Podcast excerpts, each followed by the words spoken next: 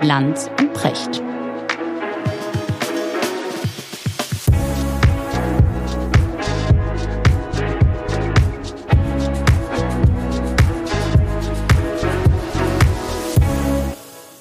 Schönen guten Morgen, Richard. Guten Morgen, Markus. Wo erreiche ich dich? Hm, ich bin äh, gerade wieder zurück in meine Kemenate. Und äh, bist du sehr beschäftigt schon wieder im neuen Jahr? Oder ich, bei mir ging es direkt wieder so rum, so richtig Ja. rein. Immer wenn Aber man du im hast Urlaub nichts ist. anderes erwartet, oder? Bei Äh, deinem doch, Leben. doch, meine, ich habe immer so diese ganz naive Hoffnung, dass jetzt bald alles ganz anders wird. Dass alles gut wird. ja, gut, weiß Und ich in gar dieser nicht. Welt, in der alles gut wird, hast du ganz wenig zu tun. ja, weniger zu tun. Ich, äh, aber das, das klingt so klagend, weißt du, ich arbeite ja total gerne und mir macht das, was ich mache, ja, Ja. wirklich äh, große Freude. Und ich frage mich manchmal, das habe ich jetzt dieser Tage, weil die erste Woche war wieder sehr intensiv. Äh, Wir waren da noch am, am, am Samstag in Reutlingen unterwegs, war sehr schön. Äh, große Halle, äh, habe ich äh, Bilder aus der Arktis gezeigt. Und es war schön, die Leute da so abzuholen. Es war toll, so im Kopf gemeinsam zu verreisen. Mhm. Und, und äh, schon nach 30 Sekunden waren wir so gemeinsam unterwegs, irgendwie Richtung Grönland und Hudson Mhm. Bay und Alaska und so. Und das war irgendwie unheimlich schön, hätte aber beinahe nicht stattgefunden, weil die Strecke Hamburg-Reutlingen, ungefähr 650 Kilometer, ähm, beim Versuch, sie mit der Deutschen Bahn zu überwinden, waren wir fast gescheitert. Wir brauchten zehneinhalb Stunden, glaube ich, hin und zehneinhalb Stunden dann auch wieder Hätte zurück. die, die ganzen Reutlinger ja mittlerweile bis zur Arktis gekommen. ja, ja Da hättet wirklich. n- direkt eine Live-Expedition dorthin machen können in zehneinhalb Stunden. Wirklich. Und dann kommst du an und du siehst vor dir, ich, ich war das erste Mal an diesem Stutt- Stuttgarter Hauptbahnhof und du siehst vor dir diese Riesenbaustelle Stuttgart 21, Mhm. hat auch mit der Bahn zu tun.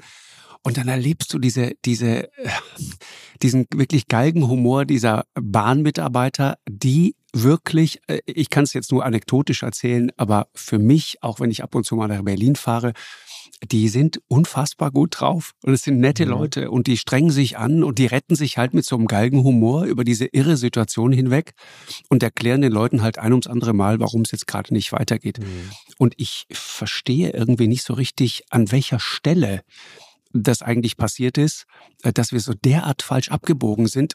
Das ist äh, Ja. erstaunlich. Also ich gebe dir in vielem mehr recht. Also erstmal würde ich sagen, es ist schon richtig, die Bahn ist nicht besser geworden in den letzten Jahren, aber die Bahnmitarbeiter sind, Sind sensationell viel besser als früher. Ja, Also in meiner Kindheit der brummelige Schaffner in Uniform, Ja.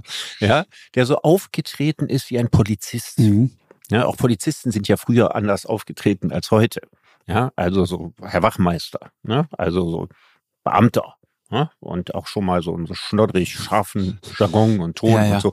Und dann guckt ihr, ich meine, du musst unglaublich gute Nerven haben, um bei der Bahn zu arbeiten. Unvorstellbar. Ja, dadurch, Ja. dass alles nicht funktioniert und hast du es ja ständig mit unzufriedenen Fahrgästen zu tun. Und das Einzige, was dagegen hilft, ist das, was wir unlängst besprochen haben, nämlich Mhm, Heiterkeit. genau. Und es ist wirklich erstaunlich, wie viel souveräne Bahnarbeiter es gibt, die mit absolute Bahnmitarbeiter, mit absoluter Gelassenheit und Humor die Dinge kommentieren, Richtig. ja, und auch so, einen- so, einen- so, so einen guten Umgangston finden, um äh, die Leute aus ihrer Panikstimmung rauszuholen. Das ist richtig. Also ich muss wirklich sagen, es hat sich beim Personal bei der Bahn alles verbessert, was sich gleichzeitig auf anderen Ebenen verschlechtert hat. Ja, ist auch interessant, ne? wenn, wenn du mit Bahnexperten sprichst, die sagen, also bei der Bahn selbst, also auch unter den Mitarbeitern, ist die Stimmung dann doch vergleichsweise gut. Das hat auch was damit zu tun, dass man, dass man äh, auch Geld im System hat, offensichtlich. Aber irgendwie ist es schlecht gemanagt. Und das Gleiche gilt übrigens auch für die Lufthansa. Ich, ich denke oft, wann begreift ihr mal, dass Flugzeuge haben alle anderen auch, Ryanair und wie sie alle heißen. Aber eure Leute, euer Personal, diese sehr, sehr gut ausgebildeten Lufthansa-Mitarbeiter, ja, die es, die, es, die es immer gegeben hat und die es bis heute gibt, aber die man immer seltener trifft, weil man sie aus dem, aus dem Unternehmen ja auch rausdrängt, weil sie teuer sind und so weiter. Diese sehr guten Lufthansa-Mitarbeiter, die sind diejenigen, die den Unterschied machen. Da entscheidet sich, ob, ob so eine Airline als, als gut wahrgenommen wird oder nicht.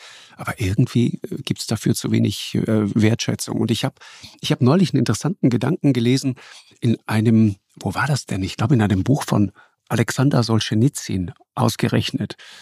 Und Solzhenitsyn äh, sagt dort sinngemäß, ähm, wir müssen mal verstehen als Gesellschaft, dass sozusagen diese, diese, die harten Parameter, die nackten Wirtschaftszahlen, ja, der, der reine ökonomische Erfolg ist für eine Gesellschaft am Ende nicht so wichtig wie die Frage, wie eine Gesellschaft psychologisch miteinander und untereinander funktioniert. Naja, es gibt also, es gibt ja keine direkte Korrelation bei diesen ganzen merkwürdigen Glücksmessungen, die man immer macht. Der größte Unglücksfaktor ist Ungerechtigkeit und Ungleichheit in einer Gesellschaft. Mhm. Also die Menschen sind eigentlich dort am glücklichsten, wo relativ viele relativ gleiche Chancen haben. Und dann ist das egal, ob das Vanuatu in der Südsee ist oder Dänemark. Ja, also beide schneiden dann relativ gut ab. Ja. ja weil es mhm. vergleichsweise egalitäre und gleichzeitig freie Gesellschaften sind. Und dieses Kunststück hinzukriegen, ja, also eine, eine egalitär im Sinne von Chancengleichheit und Chancengerechtigkeit auf der einen Seite und auf der anderen Seite eben gutes Wohlstandsniveau und hohe Freiheit. Das ist so ein Spagat, der muss ja immer wieder neu austariert werden und da wächst die Anzahl der Menschen, die mhm. das Gefühl haben, wir kriegen das nicht mehr hin sind wir eigentlich schon beim Thema, Richard. Ne? Ich habe das Gefühl, also auch wir hier in Deutschland, wir verhandeln gerade als Gesellschaft so ein paar Dinge ganz, ganz neu und gefühlt ist das ganze Land in Aufruhr. Letzte Woche waren es die Bauern und jetzt macht plötzlich ein Wort die Runde, das, glaube ich, so in der breiten Öffentlichkeit äh, das erste Mal so richtig ähm, besprochen und reflektiert wird, nämlich das Wort Remigration, mhm. auch das Unwort des Jahres. Mhm. Äh, und der, der Hintergrund ist unter anderem ein Treffen von ein paar interessante Figuren will ich sie nicht nennen, aber es treffen sich Menschen in einer Villa in Potsdam und ironischerweise genau acht Kilometer entfernt von der Villa, in der die, die berühmt-berüchtigte Wannsee-Konferenz stattgefunden hat. Äh, was, was, denkst du darüber? Was, weißt du darüber? Also ich weiß ja auch nur das, was sich jetzt aus den Medien berichtet wird und die haben ja erstaunlich genaue Kenntnisse. Ja. Also wir sind ja ziemlich gut informiert, was da genau besprochen wurde, wer da Vorträge gehalten hat, wie die Stimmung war, wer mit welchem Auto da vorgefahren ist und so weiter. Also das ist, glaube ich, relativ gut alles bekannt. Also es ist ein Treffen gewesen, da waren unter anderem AfD-Politiker, wohl auch Vertreter der Werteunion. Und äh, da hat ein Mensch namens Sellner einen Vortrag gehalten, wo er eben über Remigration gesprochen hat. Übrigens ein Begriff, der ursprünglich ja mal unschuldig war. Also der wurde ja im wissenschaftlichen Kontext jetzt nicht in, in böser Absicht oder so benutzt. Ja, das ist, wenn einfach jemand, der mal mhm. immigriert ist, wieder zurückgeht.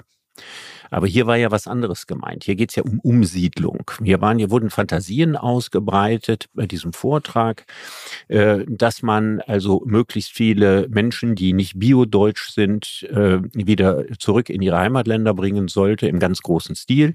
Eigentlich ist die Rede von Millionen.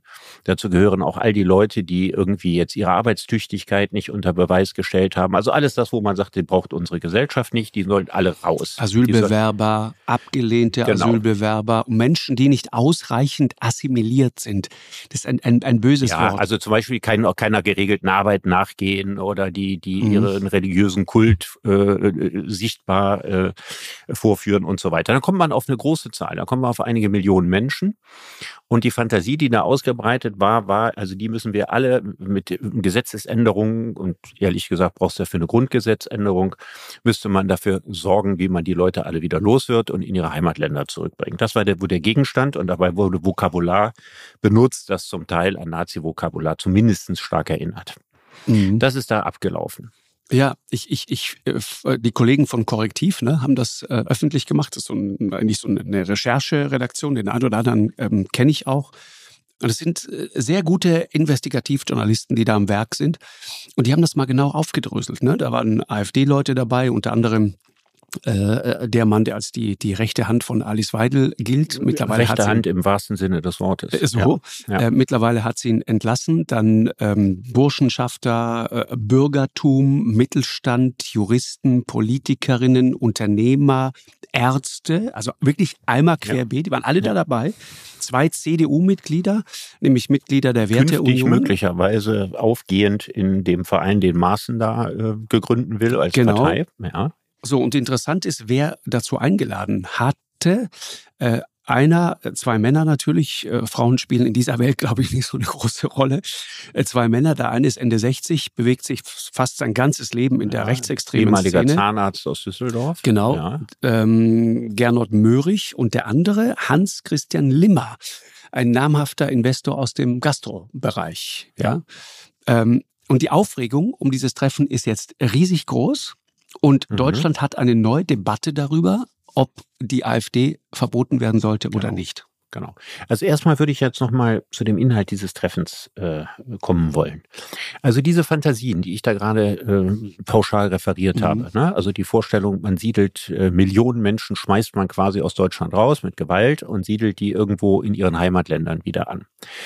Wenn man versucht, sich äh, diese Gedankenwelt näher vorzustellen, dann weiß ich gar nicht, welches von zwei Gefühlen bei mir das Dominante ist. Das eine ist das Gruselige, mhm. ja, weil wir wegen des Wortgebrauches an Zwangsumsiedlungen äh, und äh, Völkervertreibungen und so weiter denken und natürlich auch ans Dritte Reich. Ja, Deportation. Und ne? das also andere also Remigration ist, ist das schöne Wort ja, ja, für Deportation. Die, die, ne? Deporta Deportation. Genau. Ja, also äh, Menschen äh, wohin verfrachten gegen ihren Willen.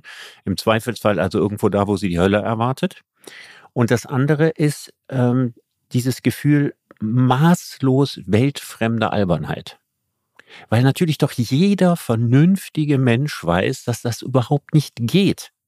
Also selbst die Idioten, die sich das wünschen und denken, das ist jetzt die Lösung aller Probleme in Deutschland. Mhm. Ich meine, die Vorstellung, die, die Heimatländer werden die Menschen doch gar nicht aufnehmen. Das ist doch absoluter Schwachsinn. Wie will man die Leute dahin bringen? 100.000 Lufthansa-Flüge und die Leute in Länder bringen, die sie nicht aufnehmen wollen? Also um das zu machen, ich meine, es wurde, ich habe mir das ja ein bisschen genauer angeguckt, es wurde erzählt, ja, ja, das geht natürlich nicht mal eben so, das wissen die Leute auch, dieser Sellner weiß das auch, sondern das dauert Martin ein Jahrzehnt. Sellner, ne? bekannter ja. identitärer äh, Rechtsextremer. Er sagt, das dauert ein Jahrzehnt oder so. Was muss in diesem Jahrzehnt passieren? Wir müssen das Grundgesetz ändern. Ja, wir können nicht Leute, weil sie keine Arbeit, keine Arbeit nachgehen, einfach in ein anderes Land umsiedeln. Vor dem Grundgesetz sind alle Menschen gleich. Mhm. Wenn wir also sagen, da ist jemand nicht tüchtig, ja, dann müssten wir mit dem gleichen Argument auch eine erhebliche Zahl von Hartz-IV-Empfängern rausschmeißen weil die ja auch dem Tüchtigkeitskriterium nicht gelten. Die Staat, deutsche Staatsbürgerschaft und das Aufenthaltsrecht in Deutschland ist aber nicht an Tüchtigkeit gebunden. Das widerspricht komplett dem Grundgesetz. Mhm. Das heißt also, wir müssen also nicht nur lauter Rechtsvorschriften, Polizeivorschriften und so weiter ändern, sondern wir müssen das Grundgesetz ändern. Mhm. Das wäre schon mal das Erste. Und zwar nicht irgendwas im Grundgesetz, sondern wir müssten quasi an die DNA des Grundgesetzes ran. Mhm. Und das ist natürlich ein absoluter Anschlag auf die Verfassung. Also mehr Verfassungsfeindlichkeit geht gar nicht. Hm? Also insofern völlig unrealistisch und logistisch auch völlig unrealistisch. Wenn diese Menschen ja ohnehin nie irgendwo aufgenommen werden, mal abgesehen von den finsteren Motiven, da jetzt eine Selektion vorzunehmen, wer das Recht hat, in Deutschland zu leben und wer nicht, das geht alles sowieso nicht. Das wird auch nicht in einem Jahrzehnt gehen. Mhm. Das ist alles Blödsinn. Und da stellt man sich die Frage, warum diese Menschen, die wahrscheinlich nicht alle dumm sind, ja, was für ein Gefallen die daran äh, haben, sich in solchen Fantasien zu ergehen, von denen völlig klar ist, dass sie nicht nur völlig abwegig sind, dass sie grundgesetzwidrig sind, sondern dass sie auch komplett unrealistischer Kokolores sind. Mhm. Das ist das, was mich ehrlich gesagt zunächst mal am meisten beschäftigt. Warum gibt es so viele Leute, die, obwohl sie eigentlich nicht dumm sind und wie der Zahnarzt und so weiter sicher auch mal ein Studium gemacht haben und so, warum die sich da so in so eine Scheiße reinspinnen. Ich, ich, ich glaube, ich habe eine Idee davon, äh, aber dazu gleich mehr. Ich ähm, würde gerne noch mal, Richard, etwas weiter vorne ansetzen. Ähm, die Empörung ist ja gerade groß, dass man sagt, also Remigration äh, und so weiter. Und da gibt's Leute, die sagen, das hat eine völlig neue äh, Qualität, ja, und äh, dann noch auch in der Nähe vom, vom Wannsee und so weiter. Ich fand Harald Welzer ganz interessant dieser Tage, den du nun bestens kennst. Der sagt, ich finde das alles ein bisschen aufgedonnert. Worüber reden Nazis wohl, wenn sie sich treffen? Reden wahrscheinlich genau über solche Dinge, ja. ja. Äh, und sie reden sicher nicht über moderne Verkehrspolitik. Also worüber reden wir hier eigentlich? Ja. Worin besteht genau die Aufregung? Und ich, ja. ich finde das Argument insofern interessant, als natürlich auch ein Blick in, in die Vergangenheit, in die Archive sozusagen, äh, da sehr erhellend ist. Du erinnerst dich, Björn Höcke hat doch 2018 hm, dieses Buch damals geschrieben, Nie zweimal in denselben Fluss. Genau, da steht sinngemäß dasselbe drin. Ja, pass auf, ich, ich, ich habe mir das Zitat mal rausgeholt. Er schildert dort auch eine Remigration, für die es, Zitat, eine wohltemperierte Grausamkeit braucht. Ja, ich weiß, dass das damals in Medien aufgeht, genau. war, dieser Begriff wohltemperierte Grausamkeit. Genau, und dann, dann, dann schreibt er von einem, ich zitiere, groß angelegten Remigrationsprojekt Kulturfremder Menschen, das kommen kommen muss, wenn die AfD in der Macht ist und das dann wahrscheinlich auch, so sagt er, mit Opfern aus den eigenen Reihen verbunden sein würde. Und dann der entscheidende Satz, und da merkst du halt die Sprache, dabei würden, schreibt er, Zitat, ein paar Volksteile verloren gehen, die zu schwach oder nicht willens sind, sich der fortschreitenden Afrikanisierung, Orientalisierung und Islamisierung ja, zu widersetzen. Das bedeutet, dass also jemand, der zum Beispiel als Flüchtlingshelfer arbeitet, in Knast soll. Ja, das Oder meint, auch abgeschoben werden. Genau, das meint ganz viele, ne? Das ja. meint, meint dann plötzlich ganz, ganz das viele meint Menschen. jeden Bürgermeister, der äh, entsprechende Behausungen für das Asylsuchende äh, bereitstellt, äh, Polizisten, die äh, die entsprechenden Behausungen bewachen und so weiter und so weiter. Ja. Mhm. Es meint einen ziemlich großen Teil der Bevölkerung. Exakt. Also irgendwann sind die Nazis hier ziemlich alleine. 2018, ne? Wir reden von 2018. Das heißt, wir reden über etwas, das eigentlich bekannt ist. Das entscheidende Neue ist ja nicht, dass es Menschen gibt, die sich in solchen Fantasien suhlen. Genau, was ist der, also, ist der Also Aufreger? rechte und recht, ja. rechtsradikale Fantasien gibt es in diesem Land schon seit Ewigkeiten. Ja, die hat es auch in 50er Jahren und 60er Jahren und so weiter gegeben. Und äh, eine kleine braune Kruste von Nazis hat es in Deutschland auch immer gegeben. Leider, leider, leider immer alles gegeben. Mhm. Aber was sich verändert hat, ist, dass wir heute eine Partei haben, die aufgrund der Prozentzahlen, die sie mittlerweile in Umfragen hat, 35 Prozent in Sachsen, über 30 Prozent in Thüringen und in mhm. Brandenburg, mhm. die AfD, eine Partei hat, die Tuchfühlung damit aufnimmt. Wo man sagt, das ist sozusagen ein Teil des rechten Randes dieser Partei. Da gibt es also sozusagen keine klare Brandmauer, die vielleicht rhetorisch oft formuliert wird, aber die existiert in der Realität nicht. Dass man also Angst hat, dass dieser rechte spinnerte Rand auf diese Art und Weise politisch einflussreich werden könnte. Mhm. Das ist der Qualitätsunterschied zu vorher. Und nicht, dass es solche Leute gibt. Mhm. Will uns noch mal sagen, und ich glaube auch das ist, wenn du gerade, das ist sehr interessant, die Frage, ne, worin besteht eigentlich der Unterschied? Was ist der Grund, warum das jetzt plötzlich jetzt zu dieser Debatte führt, das dann auch dazu führt, dass Tausende und Zehntausende Menschen jetzt am, am Wochenende auch auf den Straßen waren, was ja sehr interessant ist und auch ein Zeichen dafür ist, wie, wie lebendig letzten Endes auch diese Demokratie ist. Wir weisen ja immer wieder auf, auf die Zahlen in Thüringen, Sachsen, Brandenburg hin was eher was damit zu tun hat, dass im Herbst dort die Landtagswahlen sind. Aber eigentlich, Stichwort Europawahl im Juni, wir reden über ein mittlerweile längst deutschlandweites Phänomen. Ne? Wir reden nicht darüber, dass die AfD ein ostdeutsches Phänomen ist. Nee, nicht ein ostdeutsches Phänomen allein, aber wir reden darüber, dass sie in drei ostdeutschen Bundesländern mutmaßlich stärkste Partei werden könnte. Zum Teil sogar mit großem Abstand auf die nachfolgende Partei. Mhm. Und das ist etwas, was es in diesen Prozentzahlen nicht gegeben hat. Also es hat die NPD in Landesparlamenten gegeben in 60er Jahren, aber es hat noch nie eine Partei rechts von der Union als stärkste Partei in einem Bundesland gegeben. Das ist eine neue Qualität. Und, man Und das macht den anderen Parteien riesige Sorgen macht Sorge. Und wenn man sich mal mit Thüringen beschäftigt, ich glaube, wir haben auch hier schon mal drüber gesprochen, ne? wenn du, wenn du dir das Thüringer äh, Wahlrecht und überhaupt das Thüringer, die Thüringer Verfassung anschaust, dann hast du dort äh, eine Situation, in der es tatsächlich dazu kommen kann, dass ein Ministerpräsident Björn Höcke beispielsweise denkbar ist. Ja, Weil nämlich im dritten, im dritten, nein, genau. dritten Wahlgang reicht die einfache, einfache Mehrheit. Mehrheit. Ja, und das könnte passieren, je nachdem, wenn die kleinen Parteien nicht reinkommen. Genau. Und dann ist eben, dann ist eben die Frage, was dann passiert. Aber nochmal das, das große Ganze, Richard. Ich, ähm, es, es gibt Leute, die sagen, was, was, was regt ihr euch jetzt wieder auf? Was diskutiert ihr über ein äh, AfD-Verbot sogar? Das alles ist Wasser auf die Mühlen dieser Partei. Das sagt Sarah Wagenknecht so, das sagt jemand wie Robin Alexander so. Das sind Leute, die man. Das sagt die, Friedrich Merz. Das auch. sagt Friedrich Merz ja. so, genau. Und ich bin auf deren Seite. Also ich glaube, man wird das Gespenst nicht durch ein Verbot los. Ich halte das für totalen Unsinn. Weil was passiert denn? Also A, wie lange dauert es eigentlich, eine Partei zu verbieten? Ja, also wir wissen, dass wie viele Jahre lang immer wieder neu darum gerungen wurde, die NPD zu verbieten. Genau. Am Ende hat man eine Ausflucht gefunden und hat gesagt, die Partei ist so klein und bedeutungslos, jetzt müssen wir uns nicht weiter darüber rumärgern, also verbieten wir sie nicht. Ja, nicht verboten wegen Bedeutungslosigkeit. Mhm. Es sind ja in Deutschland schon Parteien verboten worden. Es ist ja in 50er Jahren sind zwei Parteien verboten worden. Eine Nazi-Partei, relativ schnell, Und fünf Jahre hat es gedauert, die KPD zu verbieten. Die ist 1956 verboten worden und 1951 hat man mit dem Verfahren begonnen. Wahnsinn, ne?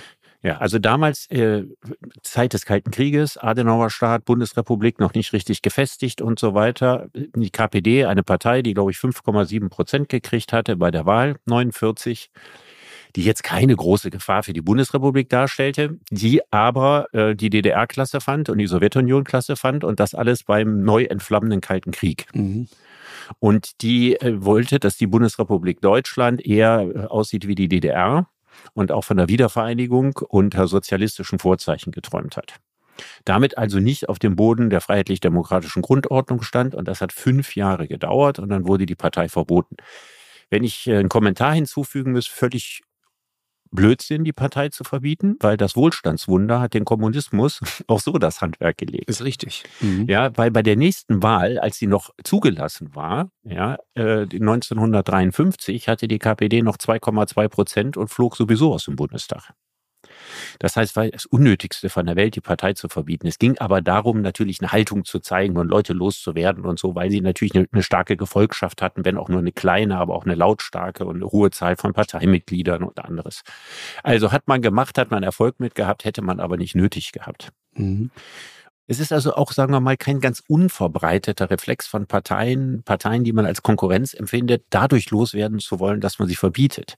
Aber was passieren würde, also übrigens, Richard, eine Partei ja, zu verbieten, ja. die im, im Osten in Umfragen und demnächst bei Wahlen wahrscheinlich über 30 Prozent kriegt, dann würden die Leute sagen, wo ist eigentlich der Unterschied? Also die Leute, die AfD-Leute, ja, wo ist eigentlich der Unterschied zwischen Putins Russland und der Bundesrepublik? Ja, Wahlen, bei denen echte Opposition nicht zugelassen mhm. wird. Und damit könnten die, hätten die ein Märtyrer-Image. Ja, und könnten sagen, das ist der letzte Beweis, der noch gefehlt hat dafür, ja, wie undemokratisch die Bundesrepublik ist und wie, wie, wie, wie unliberal sie geworden ist und so weiter. Wir würden sie ganz groß und stark machen. Mhm. Und warum? Mhm. Ja, ja, ich, ich, ich kann das Argument sehr, sehr gut verstehen. Vor allen Dingen, wie gehst du um mit einer Partei, die mittlerweile eine Größe erreicht? Das ist ja ganz interessant. Ne? Die NPD, glaube ich, beim zweiten Mal 2017 ist das äh, Verbot ja deswegen gescheitert, weil das Gericht gesagt hat, die sind zu unbedeutend. In dem Fall muss man sagen, die AfD zu bedeuten. zu bedeuten. Genau. Ja. Also wenn, ja. wenn, wenn du sozusagen, wenn jeder Fünfte sagt, nee, das ist aber genau das Angebot, das für mich interessant ist in einem Land, ob man das gut findet oder nicht, ich sage das ganz wertfrei. Ja, in Sachsen jeder Dritte. Jetzt, äh, zum Beispiel. Ja. Dann kannst du, das, das ist die Frage, kann man dann hingehen und sagen, das verbieten wir jetzt einfach? Ist ja ganz interessant, der Mechanismus auch. Ne? Es gibt ja gute Gründe, warum zum Beispiel die, eine, eine deutsche Regierung, ein deutscher Kanzler könnte das gar nicht. Der könnte nicht eine AfD verbieten. Das muss man so, so simpel einfach. müsste genau. das machen. Unabhängige Leute können das, ein Verfassungsgericht, unabhängige Richter können das. Und, und das ist auch gut so, ne? weil sonst kannst du dir einfach sozusagen missliebige Konkurrenten, Klar. Äh, kannst du dir einfach jederzeit vom, vom, ja, vom dafür Hals gibt's ja Gewaltenteilung. Mhm, Klar. Genau. Ja. Es Aber es dauert lange, ja, weil unabhängige richtig. Richter müssen das ganz, ganz lange prüfen und du brauchst sehr schwerwiegende Argumente. Und die Frage ist, und das ist ja die schwierige Frage, du hast eine Partei, die auch von Nazis gewählt wird und die auch Nazis unter ihren Mitgliedern hat. Mhm. Ja, daran besteht kein Zweifel. Das aber macht aus einer Partei keine Nazi-Partei. Diese Partei hat ja gleichzeitig ein Programm, das haben wir hier mal zusammen äh, durchgesprochen, in dem äh, nun wirklich kein einziger nationalsozialistischer Wortgebrauch drin ist oder entsprechende Parolen drin sind. Mhm. Jetzt musst du ja eigentlich der Partei nachweisen, dass sie verfassungsfeindlich ist. Und da reicht wahrscheinlich der Nachweis, dass es einige Parteimitglieder äh, gibt, die das sind, wohl nicht aus. Mhm. Und das wird die ganze Sache natürlich ganz, ganz lang und aufreibend machen. Und dann werden sich ganz viele AfD-Wähler, die keine Nazis sind, und die gibt's ja auch alle, ja, also völlig zu Unrecht diffamiert sehen. Mhm. Jetzt mal Ge Ge Gegenargument, äh, Richard. Es gibt Leute, die sagen, naja, also was da neu ist, und darüber haben wir auch gesprochen, zu sagen, diese, oder lass es mich nochmal anders sagen. Jacques Schuster kennst du, ähm, Chefkommentator bei den Kollegen der Welt der ähm, sich immer zu lesen lohnt und der ähm, dieser Tage etwas äh, geschrieben hat, einen Leitartikel unter dem Titel Die Deutschen sind sich selbst nicht ganz geheuer. Äh, und äh, wo er dann sagt, also da wächst diese AfD in diese Höhen, da gibt's dann diese hysterische Debatte darüber, ja, ähm, äh, man beschwört so faschistische Gespenster und so weiter. Und er sagt, das greift aber zu kurz weil den Deutschen etwas ganz Entscheidendes fehlt. Und dann weist er nochmal auf etwas hin, was ich sehr, sehr interessant finde. Er sagt, nach 45, ja, äh, ist es weder der alten Führungsgarde des Nationalsozialismus in der Bundesrepublik gelungen, wieder an die Macht zu kommen, noch ist es irgendwelchen Neonazis gelungen, quasi eine, eine Gegenelite aufzubauen. Und und der er nennt mal die Zahlen und sagt, das war keine Kleinigkeit, das muss man sich immer mal vor Augen führen. Ja, für ein Land, das unmittelbar nach Kriegsende, muss man mal vorstellen, hatte Deutschland sechseinhalb Millionen NSDAP-Mitglieder. Mhm. Und vier Millionen Mitglieder, da sind wir schon bei über zehn, weiterer äh, angegliederter Organisationen, die sozusagen äh, im, im Umfeld dieser Partei, im Umfeld der NSDAP zu Hause waren. Dazu zehn Millionen, über zehn Millionen Vertriebene aus den Ostgebieten, die man heute, würde man sagen, ja, zu integrieren hatte. Das ist eine phänomenale Leistung dass mhm. das Land das hingekriegt hat und ist doch eigentlich auch der Beleg dafür. Und daran musste ich am Wochenende auch denken, als ich diese Bilder von diesen Demonstrationen gesehen habe. Da hat offensichtlich ein Land seine Lektion gelernt. Die Mehrheit der Bürger hat die Lektion gelernt. Ja, und, steht, und sie haben aber mit einer bestimmten Unterstützung gelernt, nämlich mit der Unterstützung des Wirtschaftswunders. Das ist richtig. Ich würde das ja. nie trennen. Mhm. Die Deutschen wurden gute Demokraten und äh, von ein, kam von einer totalitären zu einer liberalen Grundüberzeugung, als sie feststellen mussten, wie wahnsinnig erfolgreich dieses System ist. Und das spielt schon eine ganz große Rolle. Man stelle sich mal vor, das ist jetzt historisch natürlich ein bisschen arg konstruiert, es hätte dieses Wirtschaftswunder, was natürlich jetzt kein Wunder war, ne, sondern eben auch eine Entwicklung, Marshallplan, Unterstützung, Westintegration und was alles dazugehörte, äh, Wiederaufbau das alles hätte nicht so hingehauen. Mhm. Dann wäre mit Sicherheit der Nationalsozialismus viel, viel hartnäckiger gewesen. Aber die Tatsache, dass es fast allen, ja, nahezu allen, zehn Jahre nach Kriegsende besser ging, als es ihnen in den besten Zeiten vorher gegangen war, ich meine, das ist eine überwältigende Geschichte, die aus ganz vielen Leuten, äh, zumindest auf Zeit, gute Demokraten gemacht hat. Ich glaube, das spielt schon eine ganz große Rolle. Und der Unterschied ist, dass die Leute das Gefühl haben, die Rallye ist vorbei. Mhm. Total guter Und Punkt. das ist ja die gefährliche Situation, in der wir sind. Was wäre denn, wenn in Deutschland wir dauerhaft kein entsprechendes Wirtschaftswachstum, was wir brauchen, um unsere Sozialsysteme, Rentensysteme und so weiter zu bezahlen, wir haben. Und die Angst vieler Leute, die ist ziemlich groß. Ich meine, die Wirtschaftsdaten für 2024 sehen nicht gut aus, Prognosen sind nicht gut. Und 25 wird dann doch nicht gleich die ganz große Wende kommen. Ja, und 25 ist Wahl. Ja, es, es gibt in dem Zusammenhang nur einen kleinen Einwurf. Etwas, was mir in den letzten Wochen zunehmend auffällt, weißt du, wenn, man so, so, eine Sendung relativ lange macht, dann, dann weiß man, äh, welcher Wirtschaftsvertreter da gerade vor einem sitzt, welcher Ökonom welche Position bezieht. Und dann gibt es Leute, äh, äh, Top-Ökonomen, die sind eher sozusagen auf Seiten der SPD zu Hause. Und dann gibt es andere, die sehen die Dinge eher so wie Friedrich Merz und andere sehen sie eher so wie die FDP. Das heißt, ganz unterschiedliche weltanschauliche Dinge, die da äh, aufeinander kommen. Und je nachdem, woher du kommst, aus welcher Ecke, war das Land immer entweder kurz vorm Untergang oder alles wunderbar und alles Knorke. Was mir in den letzten Wochen und auch Monaten auffällt, und das nahm so mit, mit, je näher wir kamen ans Jahresende, nahm das immer weiter zu. Es gibt mittlerweile keinen mehr, egal welche weltanschauliche Ausrichtung, ja, von den Top-Leuten, von den Ökonomen, die sagen, es läuft gut sondern alle sagen, nee, es läuft katastrophal. Nee. Und es läuft auch nicht so schnell katastrophal, sondern mhm. es geht so langsam, aber ganz sicher. Es geht so schleichend nach unten. Die genau. Industriearbeitsplätze genau. gehen verloren äh, und so ja. weiter. Und all, all, diese Dinge. Deutschland kriegt den großen, schweren Tanker nicht gewendet. So. Ja, und das ist eben für kleine Länder leichter. Und das ist für Länder, du hast das ja selber hier im Podcast schon zwei, dreimal gesagt. Wir waren wahnsinnig erfolgreich. Mhm. Und wer so lange so erfolgreich ist, der ändert nicht schnell genug. Genau. Auch Außerdem ist Ändern für uns schwierig. Ja, für eine Nation, die durch die Fertigung, ja, durch die Industrieproduktion, das ist das Rückgrat unseres Wohlstandes, reich geworden ist. Und jetzt im 21. Jahrhundert sich transformieren muss. Und zwar wahnsinnig schnell sich transformieren muss. Diesen schweren Tanker, mit all dem, was da dran hängt, ja, Lobbys, Verbände, Gewerkschaften und so, den kriegst du nicht schnell genug gewendet. Und das ist die Situation, in der wir sind. Und jetzt entzündet sich der Verdruss immer an den gerade Regierenden. Ja, als wenn die Ampel dafür jetzt verantwortlich wäre, dass diese Wende nicht gelingt. Mhm. Das wäre unter in, in jeder anderen erdenklichen Koalition, und wer weiß, vielleicht haben wir am nächsten Mal eine Vier-Parteien-Koalition, was die Sache, das Regieren ja sowieso noch, noch viel schwieriger macht. Ja? Wir haben immer mehr Parteien, es sind immer größere Koalitionen. Äh, jeder muss äh, wieder auf den anderen Rücksicht nehmen mhm. und so weiter. Und das ist egal, welche politischen Ausrichtungen das am Ende sind.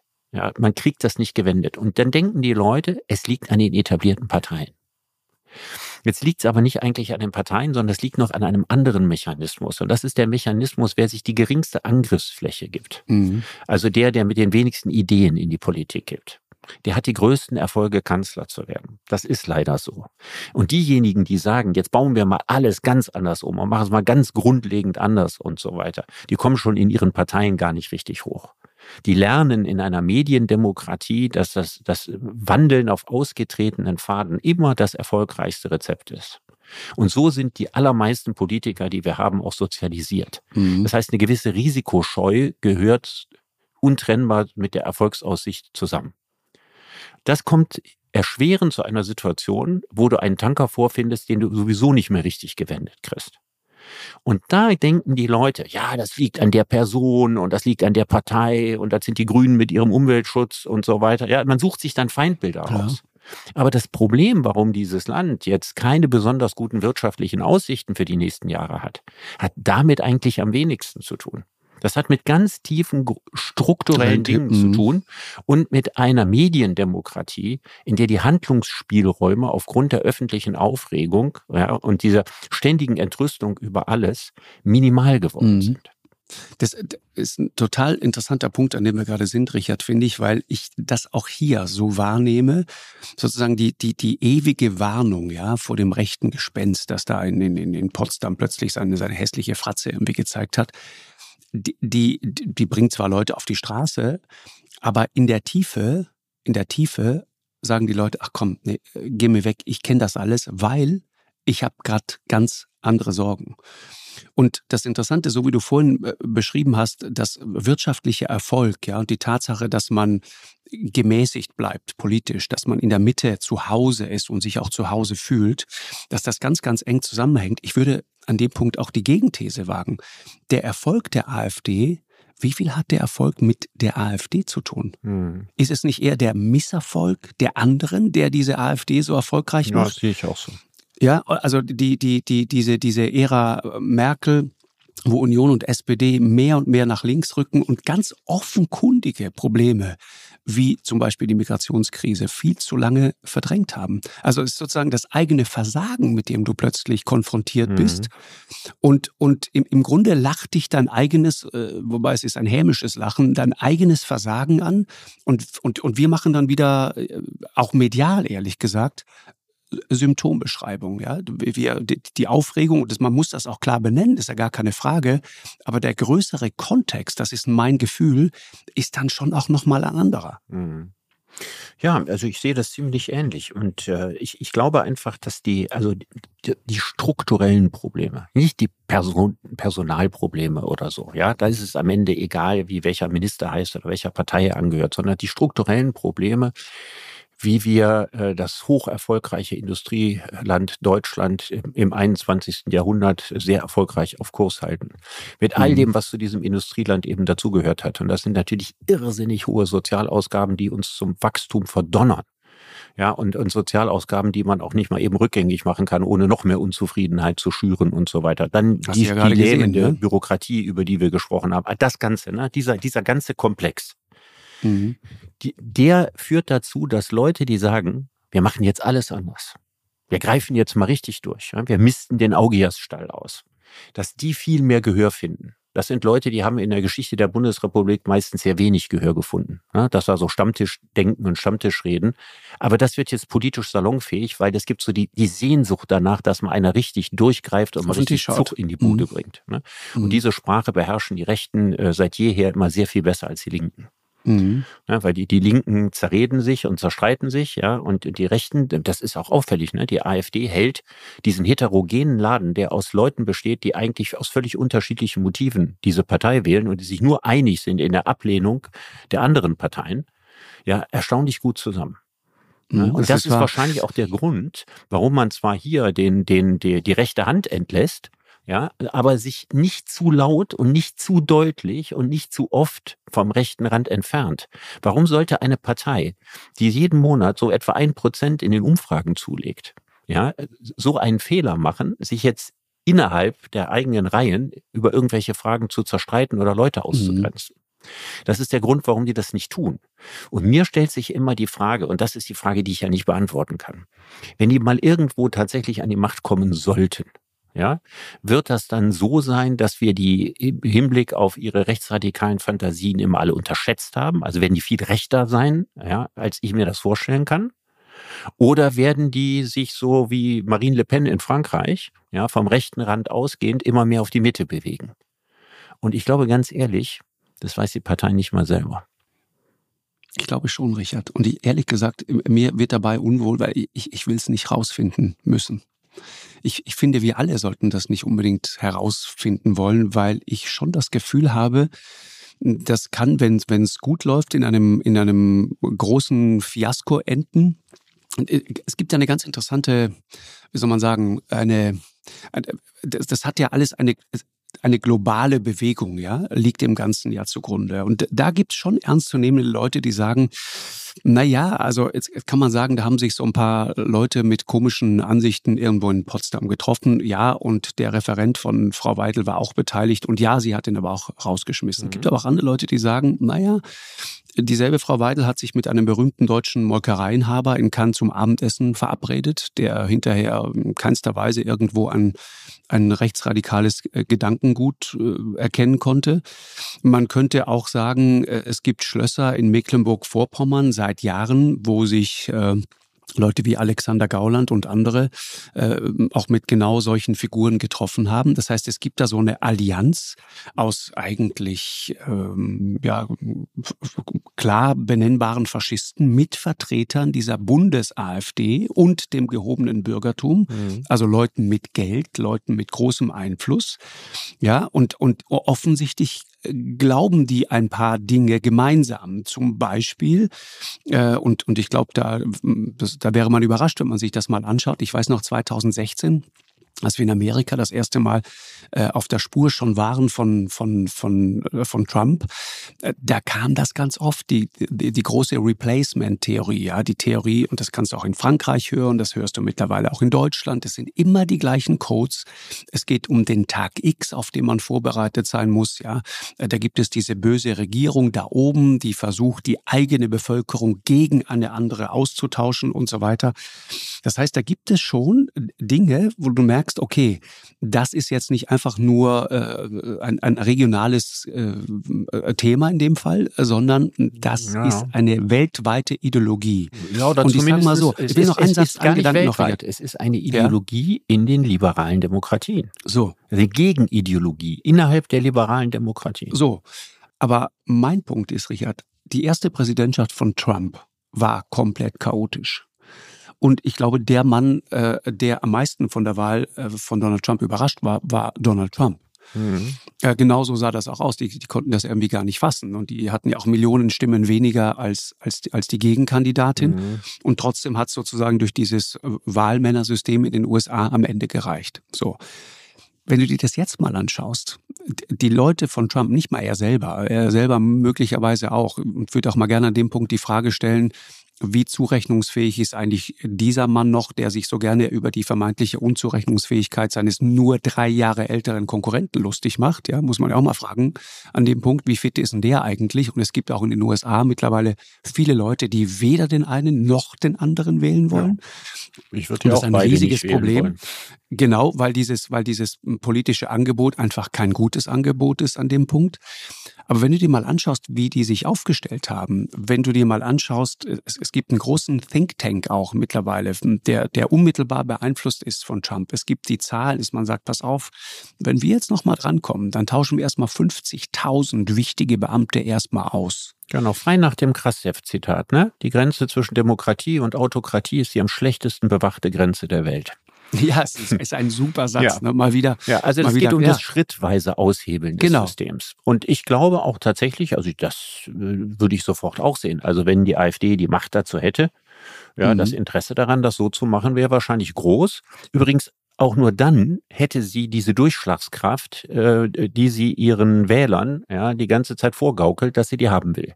Genau. Also man, du müsstest ja unheimlich viele Stellschrauben des Systems verändern, ja, um überhaupt groß was verändern zu können. Und das Problem ist eben, dass die Befürchtung besteht, dass die AfD dann ganz viele Dinge erstmal innenpolitisch, ja, und dann ganz grundsätzlich zum Schlechteren äh, verändern wird. Und dass wir uns dann die Frage stellen müssen, erkennen wir uns einige Jahre später noch in der liberalen Demokratie wieder oder haben wir die Verhältnisse, die die Peace-Partei in Polen hergestellt hat, mit den Zum Folgen, Beispiel. die wir jetzt gerade sehen? Genau. Ja. Richtig. Und es ist ja, ist ja total interessant, ne? wie, wie Informationen, ich, ich finde in dem Fall äh, tatsächlich ganz entscheidende Informationen, die kommen gar nicht mehr durch. Niemand hat je mal laut die Frage diskutiert, ja, wie hält es eigentlich zum Beispiel die AfD mit den Bauern, mit den Landwirten und mit den Subventionen? In deren Programm steht, wir wollen das eigentlich so gut wie alles abschaffen. Das wollen wir alles nicht. Mhm. Aber gleichzeitig das ist ja, die Bauern sind sehr das wichtig für die AfD. So, aber diese Widersprüchlichkeit ist offensichtlich, und das ist das, was mir Sorgen macht, diese ganz offensichtliche Widersprüchlichkeit ist irgendwie kein Problem mehr. Und ich muss immer an Alexander Gauland denken, der vor Jahren mal gesagt hat, nee, nee, wenn wir da eine neue Bewegung gründen und so weiter, äh, äh, da müssen wir ein Programm haben. Mhm. Ja, Ressentiment ist kein Programm. Genau. Doch mittlerweile ist Ressentiment ein Programm. Ja. Mittlerweile reicht aus Prinzip dagegen zu sein. Ja. Wogegen auch immer. Du bist ja. einfach dagegen und die Widersprüchlichkeit, dass du sozusagen dann offen, offiziell äh, dich auf die Seite der Bauern stellst und sogar versuchst, ja, diese, diese, diese, diese Proteste die mit der AfD nichts zu tun haben.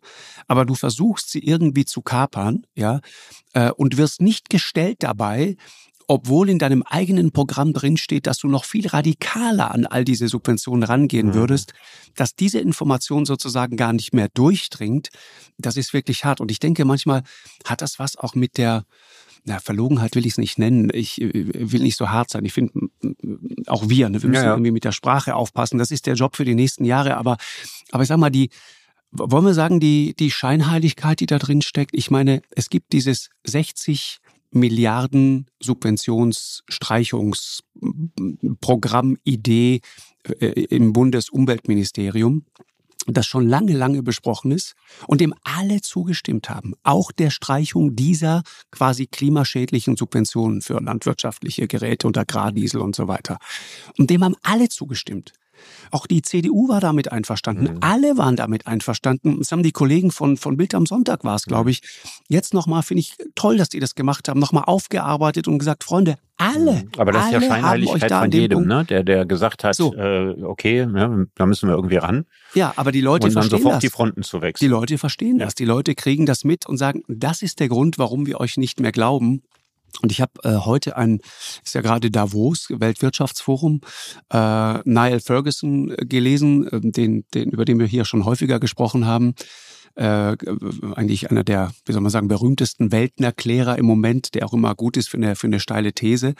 Und der sagt irgendwie, die etablierten Parteien, die haben sich auf eine Art und Weise sozusagen entfremdet, äh, die politischen Eliten von dem, was man das Volk nennt, dass äh, das auf keinen Fall mehr in irgendeiner Form zusammenzubringen ist.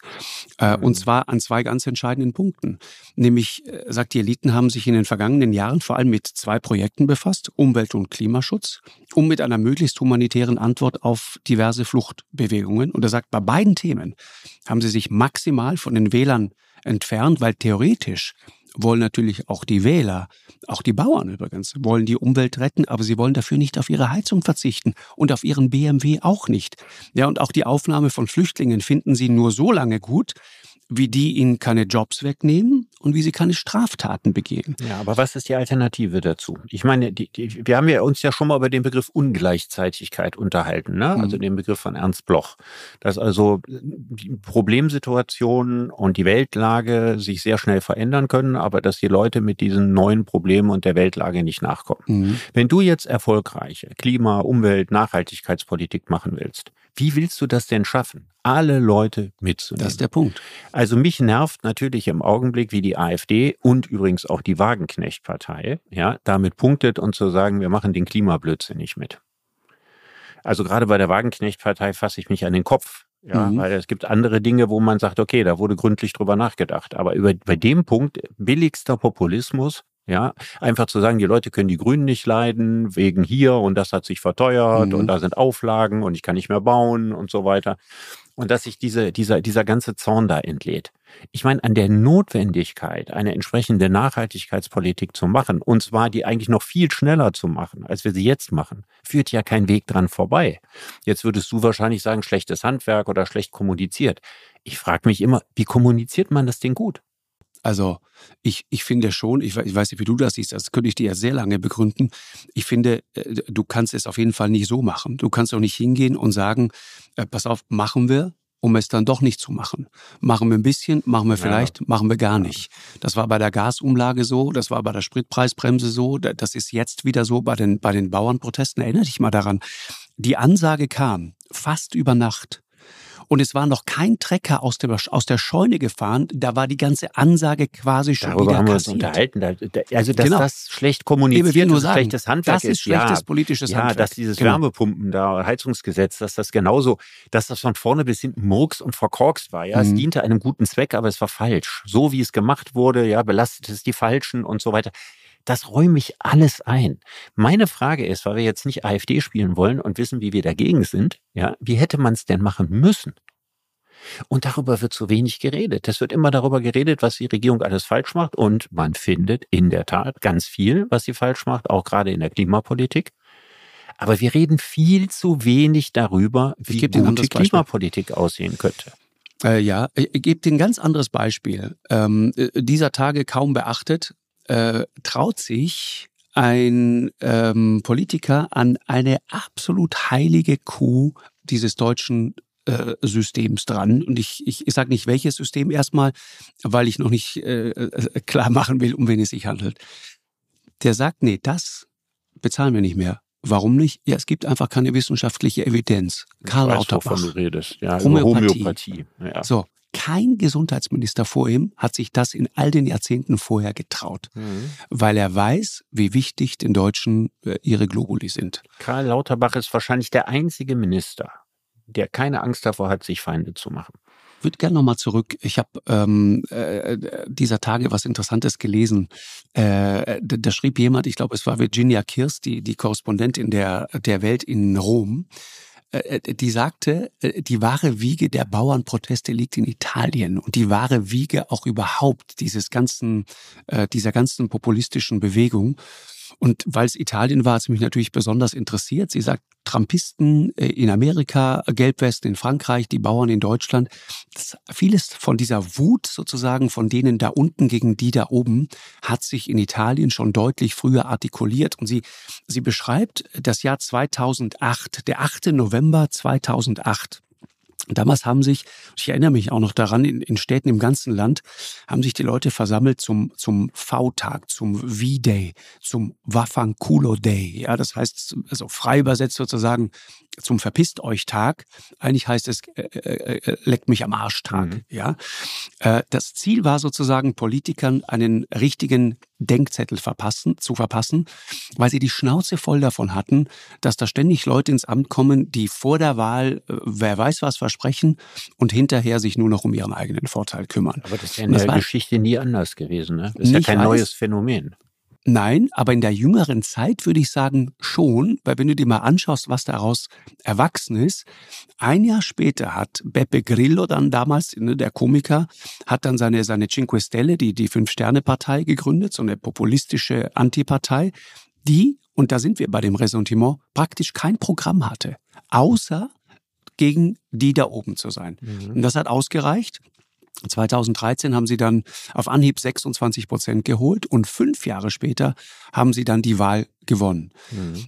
Das war, war sehr interessant. Die haben, haben dann äh, hinterher die Wahl wieder verloren, weil sie es faktisch, die sind mit jedem in die Kiste gegangen äh, und man hat ihnen ihre, ihr Engagement nicht mehr abgenommen. Aber es war interessant. Im Rückblick war das der Vorbote für den Brexit, für Trump für den Aufstand der Gelbwesten, äh, die, die, die Bauern in den Niederlanden zum Beispiel, jetzt für die Traktorkolonnen hier in Deutschland.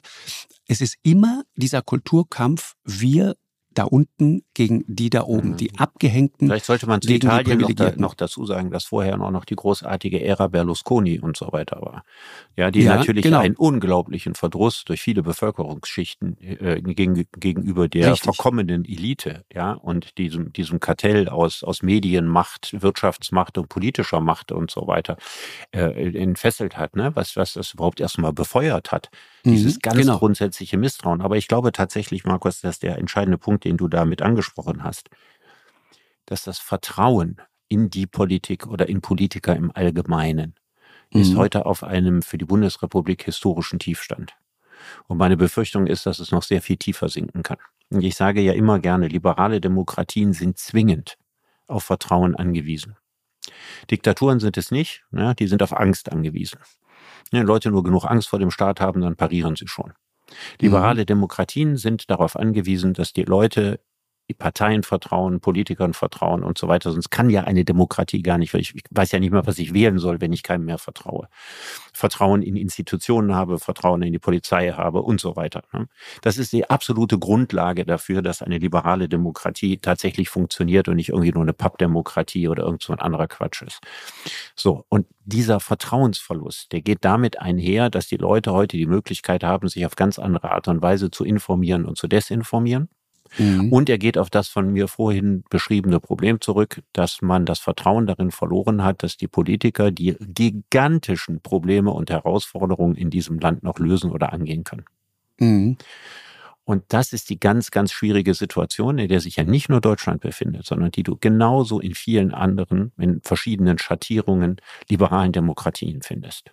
Und deswegen kann man schon sagen, wir, wir, wir gehen in eine Zeit der Krise der liberalen Demokratie rein.